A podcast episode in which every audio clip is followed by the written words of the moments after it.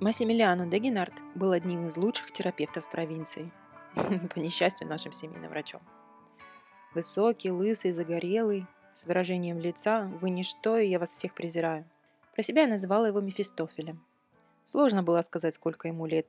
60, 65, 70. Ты не видела его учителя. Он был нашим семейным врачом до него. Вот тот точно был дьявол во плоти, говорила свекровь. Впрочем, в нашем общении были и позитивные стороны. Я старалась как можно меньше показываться ему на глаза, а значит и болеть. Доктор это чувствовал. Он очень не любил, когда ему докучают пациенты. Запросто мог позвонить на работу больного и сказать, что тот симулирует, и он не будет выдавать ему справку. Но и тех, кто его игнорировал, вообще терпеть не мог. Те же, кто хоть немного понимал в своем недуге, должны были провалиться сквозь землю и гореть в преисподней. «Терпеть не могу своих пациентов», — сказал он мне однажды. «В этом мы с вами похожи. Не выношу своего врача», — ответила ему я. Мы пришли к Дагенарду за направлением в Центр репродуктивной медицины. Не знаю таких центров.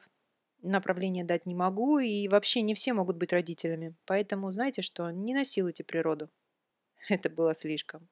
Я вылетела из кабинета, чтобы не разорвать в клочки эту бездушную статую.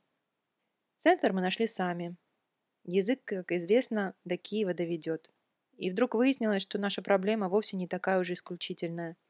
Таких, как мы, просто пруд пруди. Так мы и попали в Бурло, центр репродукции человека в Триесте. Доктор Фишер был абсолютной противоположностью нашего семейного врача. Вкрадчивый голос, кудрявые седые волосы дыбом. Он чем-то походил на Эйнштейна. Не знаю, спал ли он вообще в своей жизни, мне почему-то показалось, что нет. Он внимательно нас выслушал и э, положил перед нами огромную папку. Домашнее задание. Прежде чем вы подпишете заявление на ЭКО, прочтите вот это. Вы должны знать обо всем. «Эм, сеньора», — обратился он ко мне, — «не могли бы вы выйти? Мне нужно кое-что объяснить вашему мужу о том, как будут обстоять дела с вами». Я была встала со стула, но, услышав, что речь обо мне, села обратно. Тогда я точно останусь. Я тоже хочу знать, как со мной будут обстоять дела. Доктор наградил меня долгим взглядом и сказал «Хорошо». Слушала я его с улыбкой. Посудите сами. Вы бы поверили, если бы перед вами врач рассказывал вашей второй половине, что примерно через полгода вы превратитесь, не знаю, в истеричку-шизофреничку. Я не поверила. Но как же я потом была благодарна доктору за то, что он разрешил мне остаться. Вечером мы засели за чтение документов. Очень внимательно я прочитала все риски для здоровья ребенка, о высоком проценте того, что что-то пойдет не так.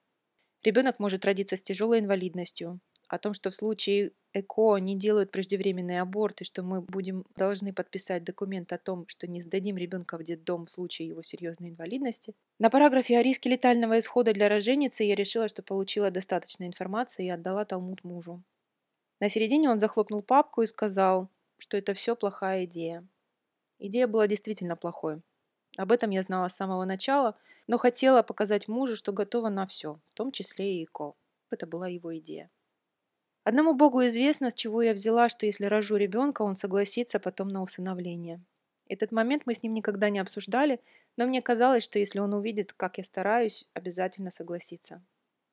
Как же это было глупо. «Во сколько вам лучше прийти на УЗИ? В 6.30 утра или в 12.30?» Доктор, оказывается, не только не спал, он еще и не ел. На чем же он вообще существовал? Мы приехали к 6.30. В огромной больнице была микроскопическая парковка на десяток машин, на которой, естественно, никогда не было мест. Располагалась она в таком квартале, где для того, чтобы припарковаться, нужно было сначала помолиться, а потом совершить шаманский обряд – станцевать на одной ноге, вызвать духов, что обитали в Триесте пару тысяч лет назад, а потом продать душу дьяволу. Тогда, может быть, если звезды сойдутся, а планеты станут крестом, возможно, найдется парковочное место для скутера, куда ты умудришься втиснуть свою машину на одном колесе. Я очень долго не ездила в Триест именно по причине отсутствия парковок и узких горных улиц, которые в лучших итальянских традициях никогда не были одной ширины по всей своей длине. Так однажды с подругой мы чуть не застряли в богом забытом квартале, собрав за собой вереницу из местных жителей, которые чехвостили нас, на чем свет стоит. Вот удивительное дело. В таких ситуациях никто и никогда не сдаст назад и не даст тебе глубоко выдохнуть и выйти из ситуации с честью. Будут дышать разъяренно в спину, кричать, что женщина за рулем, ну, сами знаете что. Невыносимые дорожные условия города приучили местных жителей не обращать внимания на мелкие столкновения. Однажды я возвращалась из больницы, и на узкой улице с двусторонним, тем не менее, движением мимо меня пронеслась колымага и задела зеркало моей машины, которое, понятное дело, треснуло. Машина скрылась за углом, а я осталась в немом молчании, вперев взгляд в это самое зеркало. До этого дня в моей жизни не было ни одной аварии, ни одного столкновения. Ни одной царапины, что уж говорить, на машине не было. Триест это дело быстро поправил. Здесь царапины никого не расстраивают. Если красить каждую из них, можно вылететь трубу, в прямом смысле слова. Так что триестинцы относятся к мелким дорожным неприятностям очень по-философски. Ке Ке, Се, Ке... Доктор Фишер то приближал список фамилий к очкам, то отдалял. Как это вообще читается? Хм, думаю, что это я, доктор. Я привыкла к тому, что моя фамилия для итальянцев непроизносима. Однажды меня столько раз в день просклоняли и в хвост, и в гриву, что я изменила в соцсетях свою фамилию на фамилию мужа и решила пользоваться ей везде, где не нужна моя настоящая. Дело в том, что в Италии женщина, выходя замуж, остается при своей фамилии. Если же хочется фамилию поменять, то нужно привести веские тому доводы. Замужество таким вовсе не является. И компетентные органы рассмотрят заявление на предмет его удовлетворения. Может быть. Проходите. Мы с мужем поднялись с кресел. Доктор многозначительно на нас посмотрел, но ничего не сказал. Просто молча указал на кабинет в конце коридора. Мы зашли и оказались в крохотной комнатушке. Раздевайтесь от пояса вниз и садитесь на кресло. Меня обдало холодным потом. Я думала, что УЗИ будет внешним, а не внутренним. До этого момента я ни разу не была на приеме у гинеколога мужчины. Ну, это просто было неприемлемо для меня. И благо всегда был выбор. Как назло, кресло было высоким. Приступочка к нему шаткой конструкции дрожала под моими ногами. Я чувствовала себя полной идиоткой и сгорала от стыда. Муж, видимо, в шоке от неожиданности, влип в дверь, слившись с ней цветом лица и зажмурив глаза. Самое ужасное воспоминание моей жизни. Сейчас мне, конечно, смешно, но тогда... Доктору тоже передались наши эмоции, и он немного нервничал. Думаю, в его практике такое семейное УЗИ происходило впервые. После УЗИ мне выписали рецепт на гормоны, а мужу выдали рекомендации по поводу, как и когда заниматься сексом. Знающие люди говорят, что для того, чтобы появились дети, сексом нужно заниматься чаще. Так вот, со всей ответственностью заявляю, что им нужно заниматься не чаще, а качественней. Еще часто слышу, что лучше сделать ЭКО и родить двойню. Таким образом сразу отстреляться. Слушайте, как оно было. С того момента наша интимная жизнь превратилась в кошмар. Сексом нельзя было заниматься, когда хочешь, а строго по календарю. Врач следил за моей овуляцией, призывал нас к периодическому воздержанию. Это было похоже на гонки Гран-при когда соревнующиеся стоят на линии и вот-вот полетят с места в карьер. И вот медсестра выдает мужу стаканчик и указывает на дверь комнаты, где на столе чьей-то заботливой рукой разложена вся необходимая для этого случая литература. Я же все это время послушно колола себя в живот дозами гормона китайского кудрявого хомячка. Интересно, почему именно это животное было выбрано для повышения человеческой фертильности? В первый и второй раз я подумала, что доктор зря переживал по поводу моего психологического состояния. В третий я отметила некоторую усталость и раздражительность. Но, помня слова доктора, старалась сдерживать порывы. А дальше... Хм, дальше все. Я не знаю, беременны вы или нет. Как это? Ну, у вас пограничные показатели, будем ждать. Ровно через 30 дней после инсеминации мне становилось плохо. Мой организм отчаянно от чего-то избавлялся. Я корчилась в ванной на полу от диких болей. И так случалось, что каждый раз оказывалась одна. Симон уезжал на вахту. Не забивайте себе голову. Не зацепилась, значит, не зацепилась. Такой ответ я получала снова и снова на свой вопрос, что со мной происходило. Судя по вашему описанию, это были химические аборты, скажет мне через несколько лет уже другой гинеколог. Сколько их было? Хм, девять. С каждым разом я понимала, что делаю то, что мне совершенно не нужно, что единственное, чего я хочу – усыновить ребенка. «Не вздумай, ты что?» – сказала однажды мне одна боснийка, с которой мы вместе очнулись в палате. «Приемные дети такие неблагодарные, они рушат семьи». Она безуспешно пыталась забеременеть на Эко в десятый раз из боязни, что ее муж, самый красивый мужчина во Вселенной, ее бросит, если у них не будет детей. Вставать было нельзя, но я чувствовала себя хорошо и пошла в ванну. Очнулась от холода на кафельном полу, головой в двух сантиметрах от беды. Когда я вползла обратно в палату, пришел муж Босники. Мне показалось, она зря боится. Люди с таким чистым взглядом обычно не бросают тех, кого любят. Мой дядя как-то расстался с женой, потому что она не могла иметь детей. Я была очень маленькой, но помню ту стройную женщину. Она всегда была модно одета, немного отстранена. Я не помню, чтобы она говорила. Моей маме она очень нравилась. Я помню тот шок, когда услышала краем муха разговор мамы и бабушки о том, что они расстались из-за ее бесплодия. Тогда еще любовь для меня была всесильной, и этот случай не укладывался в парадигму моих представлений о жизни. И вот я стою на пороге той же самой ситуации. Понимание того, что я иду не туда, становилось все сильнее, а вместе с ним и отторжение самой идеи инвитро. Между нами – Появилась трещина, и мы, словно на расколовшейся льдине, попавшей в быстрое течение, все дальше отдалялись друг от друга. «Доктор, что вы там говорили об истеричном поведении?» Настал момент, когда я больше не могла себя сдерживать, и меня накрыло волной эмоций, боли, непонимания и всего того, что я пыталась спрятать от себя и от других подальше. «Девочка моя!» – протянула Сабрина, банковский оператор, которому я передала бланк на перевод внушительной суммы на очередную операцию в клинике. Она заметила мою кривую улыбку и сказала, «Одна моя подруга несколько дней назад чуть не убила меня мячиком для гольфа в клубе. Я просто пошутила, и такая реакция. Можешь себе представить?» Зарядила им мне прямо в голову. Хорошо промазала. Она тоже на терапии перед ЭКО. Я все понимаю. Пусть у вас все получится. Я просила мужа пойти к психологу. Он говорил «да», но мы никуда не шли.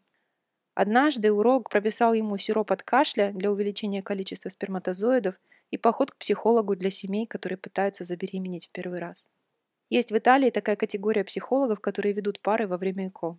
И мы пошли. К тому моменту мы уже бросили попытки в клинике, потому что поняли, наши отношения нам дороже, чем слепая гонка за детьми. Но до прояснения моего замутненного разума было еще очень далеко. Психолог, к которому мы попали, принимал недалеко от центра Триеста. Это была приятная дама неопределенного возраста. Она внимательно нас выслушала и сказала, что мы пришли, мягко говоря, не по адресу. Но мы же больше не мы хотим делать ИКО. Но раз уж мы здесь, предложила разобрать ситуацию отношений. Наверное, именно она заронила Симону зерно сомнения. Она спросила, почему он так яро против усыновления. И не связано ли это с нежеланием иметь детей в принципе? Муж задумался. Он вообще постоянно себя анализирует, и мне показалось, этот вопрос засел в нем надолго. Мне же психолог сказала, что я нахожусь в глубочайшей депрессии и предложила помощь. Написала на бумажке несколько букв. Почитайте об этом методе на досуге. Ее офис находился рядом с кафе Сан-Марко. Харизматичное историческое место. Пристанище местной богемы. Его столики помнят вес печатной машинки Джеймса Джойса и запах чернил, которыми он писал своего Улиса. В тот день мы напились за одним из столиков, изучая метод бесконтрольного моргания, который предложила попробовать психолог. И наши отношения, мне кажется, именно в тот день стали улучшаться.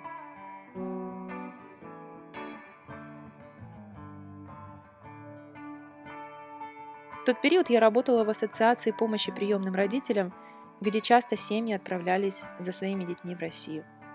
После долгого ожидания бесконечных сборов бумаг они возвращались счастливыми и приходили со своими детьми познакомиться в офис. Каждый раз в офисе все волновались и ждали с нетерпением прихода детей. Когда это случилось впервые, я тоже ждала, но когда открылась дверь и в коридоре послышались голоса, не смогла двинуться с места. Во мне было столько чувств, и радость, и боль от осознавания, что я так никогда не смогу. Я сидела и молча плакала. «Чего сидишь? Идем!» — разморозил меня голос Полины. В большой комнате сидели они, Даша, Миша, лет четырех-пяти. У обоих цепкий взгляд. Я физически ощутила, как Дашины глазки скользят по мне снизу вверх. Миша сразу ушел в дальний угол, к нему подошла мама. Посреди комнаты стоял папа, Он был так счастлив, что, казалось, свет лился вовсе не из окон, а от него самого. Позже Сабина, наш президент, рассказала мне их историю. Несколько лет назад они уже нашли своего малыша. Российский суд дал разрешение, и они поехали его забирать. И узнали, что ребенка им не отдадут, потому что объявился кто-то из дальних родственников. Я не знаю, что пережила та семья. Просто не могу себе это представить. От идеи усыновления они отказались, но потом им пришло новое извещение, и они решились попытаться еще раз. Я была очень рада за эту семью, и за детей, и за родителей, но я находилась в таком состоянии, что не могла видеть детей без мысли, что я никогда так не смогу. Не могу сказать, что это была зависть чужому счастью, это скорее была боль. Глухая боль от того, что не можешь иметь то, что хочешь, а оно ведь вот, на расстоянии вытянутой руки. Симона получил контракт на работу в Германии. Я с головой ушла в попытку наладить свое дело, поэтому с ним не поехала. Отдавала всю себя любимому делу. Так я пыталась забыться. Боялась, что в Германии в полном безделье у меня снова поедет крыша. Буквально со всех сторон я слышала, что если мечта не сбывается, то от нее нужно отказаться и довольствоваться синицей в руках. Тем более, что хм, вон какой у тебя муж. На руках носит. И я пыталась. Изо всех сил пыталась отказаться от себя, пока не поняла, что внутри пусто. «Прости, но мне больше нечего тебе дать, понимаешь?» — сказала я однажды мужу. Мне действительно больше нечего было дать. Я чувствовала себя высохшим деревом на ветру, от которого хотят тени и укрытия во время бури. В Германию мужа отправили второй раз, в Ахен. Помню, как в первый раз за пару лет до этого я пошла на панорамную площадку над городом попрощаться. Когда я спускалась обратно, вдруг подумала, что если доведется вернуться в Ахен, я бы хотела жить здесь, на этом холме. Это был один из лучших районов города, совсем рядом с центром, но он утопал в зелени и находился у самого леса. Здесь было тихо и пели птицы. «Приезжай, пойдем смотреть дом», — сказала телефонная трубка голосом Симоны. Стоит ли говорить, что ту квартиру мы сняли без вопросов? На том самом холме, в небольшом кондоминиуме, на шесть квартир, просторная квартира с садом и огромным панорамным окном во всю стену, камином и потрясающим видом на город. Прости меня, я не подумал, что все так будет. Я готов попробовать. Мы сидели на полу у камина. Огонь весело лизал поленья. За окном был ночной город. Я разрыдалась. От того, что устала, от того, что боялась, к чему мы могли прийти. От того, что этого не случилось. От того, что он оказался способен переступить через страх и пойти мне навстречу. От того, что я его люблю. Продолжение следует. Добрый день, дорогие друзья! Вы прослушали третью часть нашей истории. Надеюсь, что вам было интересно и для меня на самом деле, наверное, это самая трепетная часть, и я очень сильно переживаю, как вы ее восприняли потому что она очень личная. Я решила этим поделиться, а теперь не знаю, правильно я это сделала или нет. Меня зовут Лана Дзуин, и это подкаст «Однажды в Италии». Ждите следующего выпуска. Пока-пока.